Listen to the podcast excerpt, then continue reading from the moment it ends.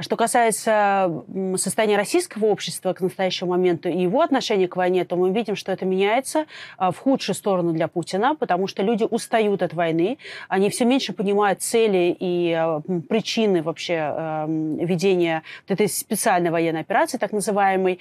И мы видим это в том числе и в соцопросах. Понятно, что соцопросы не могут отражать полную картину в авторитарном режиме, но так или иначе информация прорывается, и мы видим ее. Например, один из последних соцопросов, которые проводили проводила организация Russian Field а, и спрашивала россиян, что вы хотите видеть от а, будущего российского президента, который будет выбран в марте этого года, какие у вас запросы к нему. И первый запрос с большим отрывом – это остановить ведение СВО и добиться мира. По-моему, 27% респондентов ответили, что это для них главный вопрос к будущему президенту России. На втором месте был вопрос увеличения доходов россиян, и только 3% процента из опрошенных сказали, что их все устраивает, нужно продолжать делать то, что делается сейчас. И то, что и 3% ответили, что они хотят видеть Россию большой мировой державой. То есть вот эти вот имперские настроения на самом деле разделяет небольшая, незначительная часть российского общества, а большая часть людей, то есть четверть, то, что было замерено по соцопросам, даже больше четверти, отвечает, что они хотят все-таки остановить СВО. Вы считаете, что протестные настроения все еще не заглохли, они еще могут выплеснуться конечно, наружу? И конечно. за счет чего? Какой толчок может быть?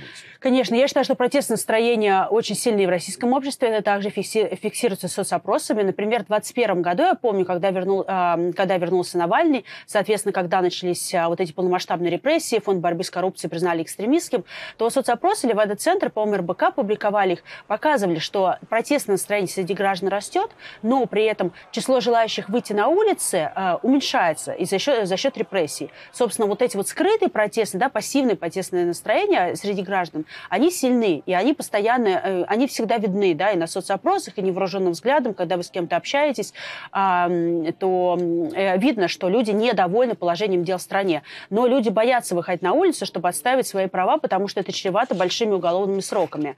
И поэтому я думаю, что координированный протест в России на настоящий момент невозможен, либо его трудно представить. То есть если ты находишься за рубежом, очень трудно координировать протест внутри страны, потому что твои призывы, они, конечно, а, ну, по-другому немного воспринимаются понимается, риски несоизмеримы э, людей, которые находятся внутри России и за пределами страны. Да, одних могут посадить, других физически нет. Так или иначе, протестное настроение вырывается, да, либо в таких стихийных акциях протеста, либо вот в легальном поле, когда можно поставить подпись за антивоенного кандидата. Но мы это видим. Поэтому я думаю, что стихийный протест так или иначе он будет э, виден, он так или иначе будет где-то в каком-либо регионе прорываться и выходить на, э, на поверхность. Власть будет его, естественно, купировать, э, сажать, э, там, сажать самых таких вот э, ярких э, оппозиционеров на местах, но э, протестные настроения никуда не делись. То есть э, страна не стала любить Путина больше. Я думаю, что этой любви стало, наоборот, гораздо меньше.